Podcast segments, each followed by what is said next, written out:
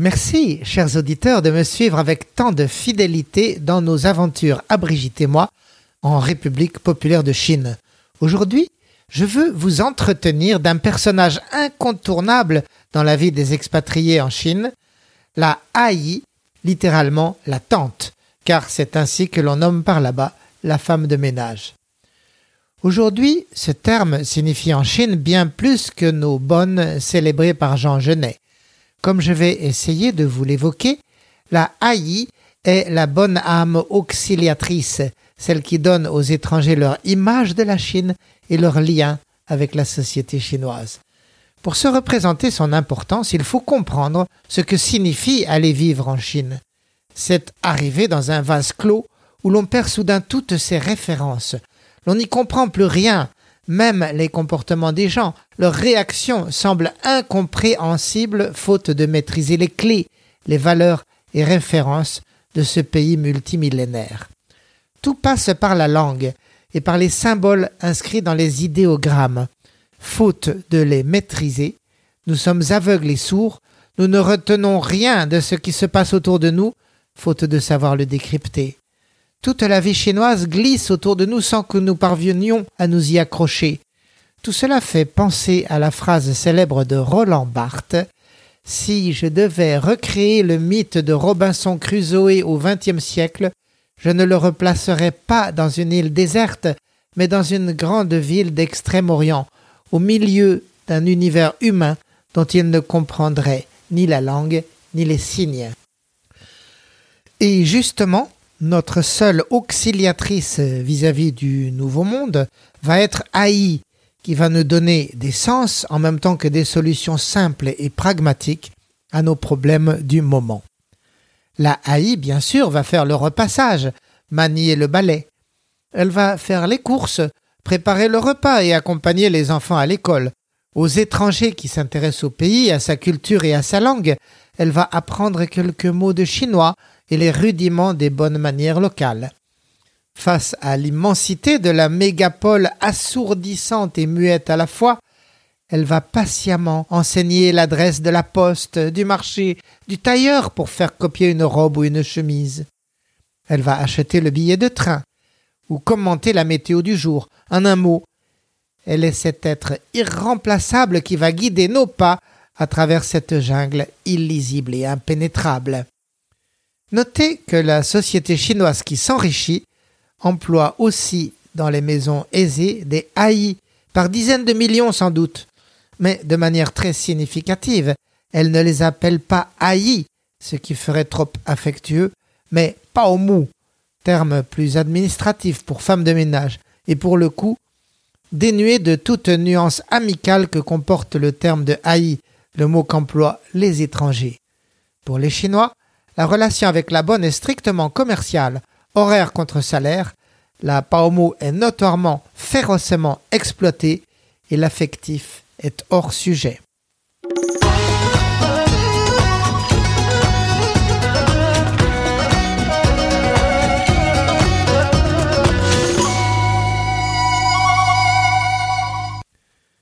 Contrairement donc à la relation de l'étranger avec la Haï, lors de mon arrivée à Pékin, fin des années 80, That's Beijing, une revue papier gratuite pour étrangers, comportait la rubrique Allo AI qui avait inventé le personnage fictif d'une AI répondant au désarroi du lecteur étranger.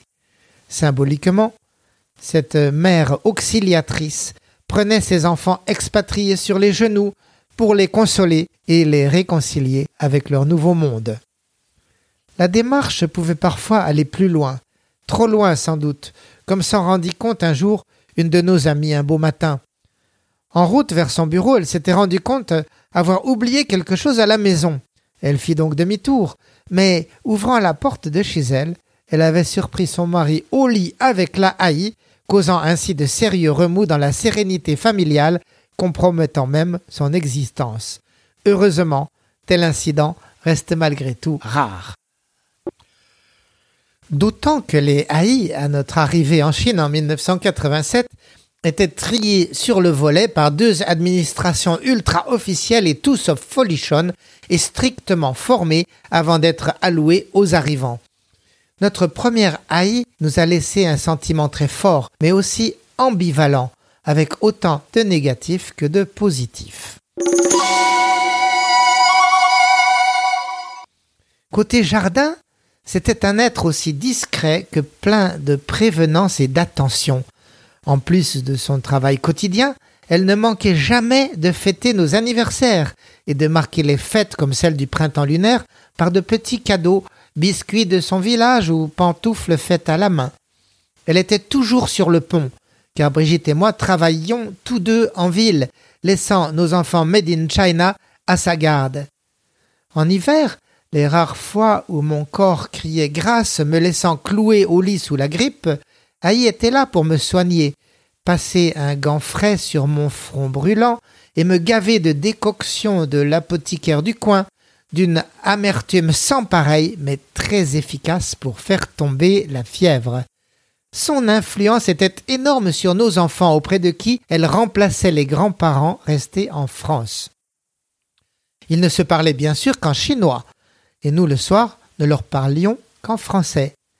Bientôt, Jérémie, notre aîné, se demandait entre les deux langues quelle était celle moralement bonne. En parlant le français, ne trahissait-il pas Haï qui ne comprenait pas Et en parlant chinois, ne trahissait-il pas ses parents, son pays? Mais au fait, quel était son pays? Il fallait faire un choix. Quant à Héloïse, elle provoqua un véritable choc chez Brigitte en prononçant son premier mot Aïe au lieu de maman. Aïe, donc, on le voit, s'était hissée au cœur de la famille. Nous la traitions comme telle en lui offrant chaque été, en plus de son salaire, un pécule pour quitter Pékin en vacances. Et quand nous retournions, nous lui offrions un objet bien français choisi pour elle, pull vert ou fouet électrique par exemple. Mais à l'opposé de ce côté jardin, souriant et affable chez Haï, il y avait aussi le côté court, plus sombre, calculateur et secret. Avec Brigitte, j'ai mis longtemps à me rendre compte que tous les samedis, avec les autres haïs de notre résidence, elle participait à la réunion de sécurité, et quand venait son tour, elle faisait son rapport sur nous, car avant toute chose, elle était aussi formée à rapporter nos faits et gestes et surtout nos contacts chinois et nos déplacements. Dans son rapport, elle mettait du cœur à l'ouvrage, fière de démontrer sa loyauté envers le parti et de l'aider à surveiller les étrangers venus d'un Occident rival de la Chine, de cet impérialisme qui avait colonisé la Chine, réduit en cendres au siècle dernier son palais d'été, et sur qui la Chine rêvait de prendre sa revanche. Je suppose que dans la tête de Haï, ces deux images conflictuelles s'enchevêtraient entre l'Européen gentil et sincèrement intéressé par la Chine que j'étais et le capitaliste blanc et bourgeois libéral, à la fois ennemi et ami. Sans jamais essayer d'y voir clair ou de choisir, Haï vivait sa vie au jour le jour, contente de tirer son épingle du jeu et nourrissant en toute incohérence deux loyautés opposées et contradictoires. Un soir, nous avions organisé une fête réunissant nos voisins, nos collègues et de jeunes Chinois, étudiants ou artistes, à trente ou quarante invités de tous les pays, dont la Chine. On branchait la sono, chacun apportait un plat ou une bouteille, et on dansait, on fumait, on riait jusqu'à tard dans la nuit.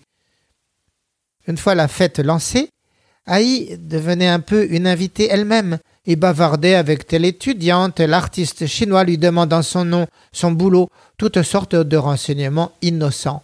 Puis à la fin, quand tout le monde était parti, nous travaillions avec elle à remettre la maison en ordre, et elle me félicitait, l'air sincèrement admirative. Xian Sheng, c'est-à-dire monsieur. Vous alors, vous avez beaucoup d'amis, vous êtes un homme bien populaire. Mais dans combien d'années devrions-nous apprendre qu'elle avait remis à la police secrète tous les noms de ses amis chinois qui venaient ensuite les voir chez eux ou au travail pour les contraindre à nous espionner?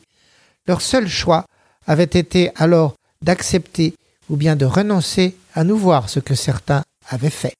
Dans un cas comme dans l'autre, la police et le parti étaient gagnants. La pollution spirituelle, comme on disait alors de notre influence occidentale, était rayée, enrayée d'avance.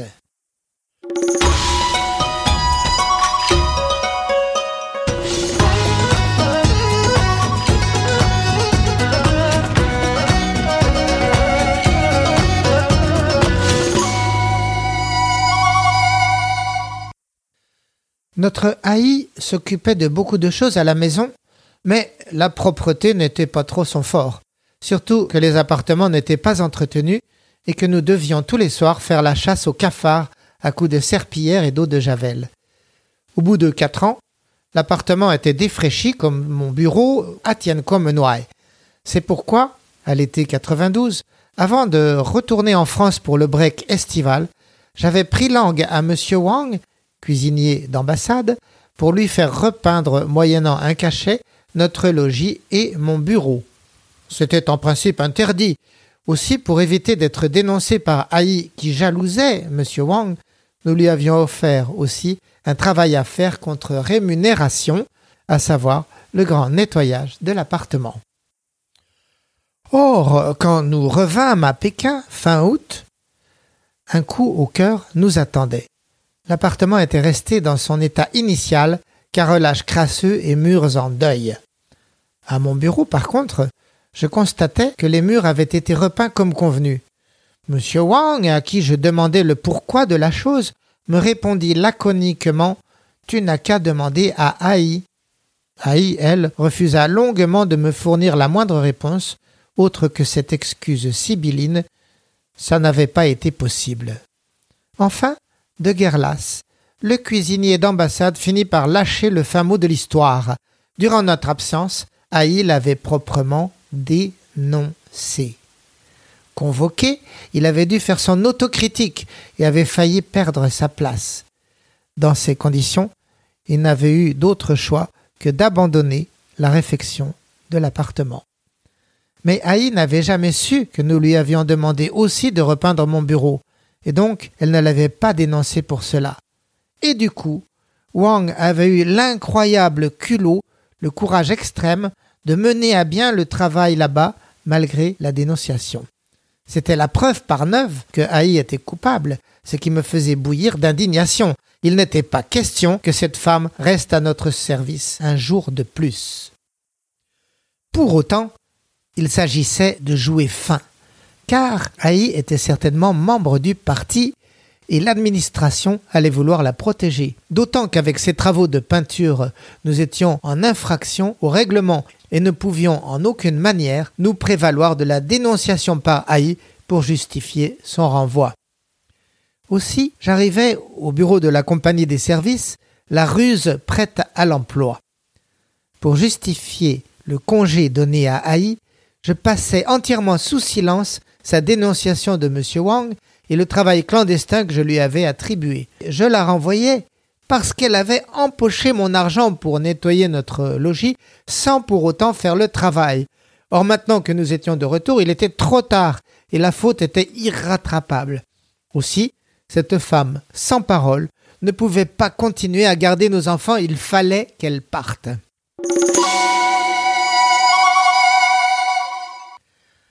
À ma grande surprise, après quelques objections de principe, les ronds de cuir municipaux finissent par accepter le licenciement immédiat. Bien entendu, personne n'était dupe. Ils connaissaient toute l'histoire et s'attendaient à mon retour de flamme après la trahison de Haï. Et pourtant, ils la lâchèrent. J'obtins même deux concessions incroyables. Je pus la congédier sans indemnité, ce qui, parlant de patrons étrangers et après quatre ans d'ancienneté, était impensable. D'autre part, je reçus le privilège inouï de choisir moi-même ma prochaine haïe en toute liberté hors de cette compagnie, sur le marché libre. Cette seconde concession était l'expression de l'histoire en marche avec un grand H.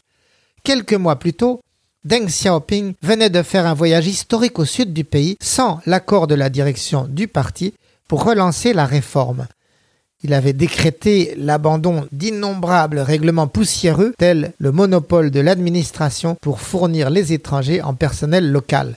Mais j'ai toujours gardé le soupçon qu'on m'avait accordé satisfaction simplement parce que j'étais venu avec eux discuter pied à pied, ce que bien peu de gens étrangers osaient faire à l'époque. Ce que je demandais était après tout une petite concession, et ils me l'accordaient pour avoir la paix. Cependant, j'allais bientôt l'apprendre, Haï jouait à qui perd gagne. Quelques semaines plus tard, elle fut mutée à Hong Kong, qui pour toute la Chine de l'époque était un paradis interdit, mais dont tout le monde rêvait. Les rapports qu'elle avait rendus sur moi, journaliste étranger, tous ces gens qu'elle avait dénoncés au fil des ans, avaient fait impression. Pour sa récompense, Haï rejoignait des milliers d'autres concitoyens dans cette enclave qui repasserait sous souveraineté chinoise cinq ans plus tard. Elle vivrait là-bas dans le meilleur des mondes, profitant de l'opulence de cette enclave de liberté et luttant pied à pied avec ses camarades pour morceler l'unité de l'enclave, démanteler sa prétention à la démocratie et pour enrayer la marche de Hong Kong vers trop de liberté de pensée. Aujourd'hui, ces nouveaux Hongkongais parachutés sont un demi-million sur les 7 millions qui vivent sur le sol de la région administrative spéciale. Avec eux, Haï a fait son possible pour briser l'esprit de révolte du rocher et casser ce bijou qu'était Hong Kong, un phare d'éducation et d'organisation pour tout l'extrême Orient.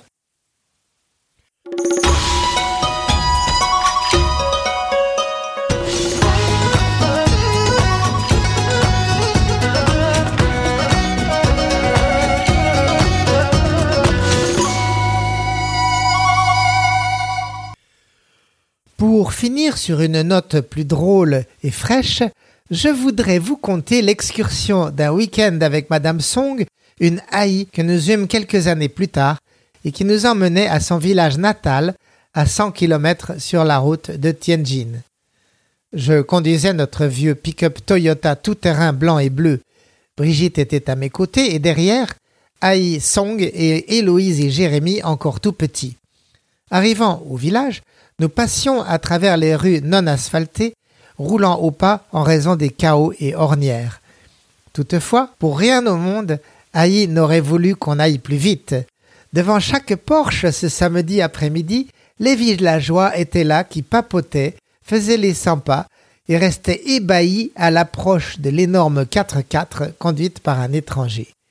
Ils restaient ébahis surtout à la vision de Haï par la fenêtre arrière, potelée et majestueuse, qui saluait son monde d'un petit geste très aristocratique, tout sourire, saluant le bon peuple et recevant de lui ses gestes de respect. Haï alors faisait très reine d'Angleterre avec sa grande tenue, son chapeau à fleurs et son chauffeur blanc.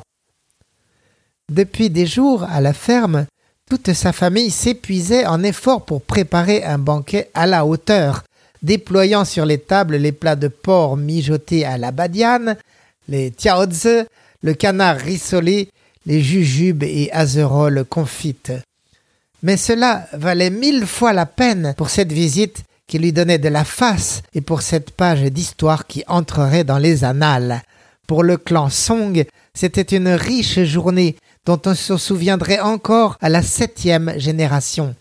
C'était le retour au foyer de la glorieuse fille, la joyeuse entrée en son fief d'origine et l'inversion du destin en quelque sorte. Le maître que j'étais devenait le chauffeur. L'humble village du fin fond de la campagne se retrouvait honoré par la capitale dont nous venions tout droit, et même par l'étranger, par la France, un pays mythique et langman, c'est-à-dire romantique à leurs yeux. Pour Song Hai, le jour de gloire était arrivé pour notre plus grand plaisir. À bientôt les amis. À la prochaine semaine. Et si vous aimez ce podcast, n'oubliez pas de le commenter et d'en parler autour de vous.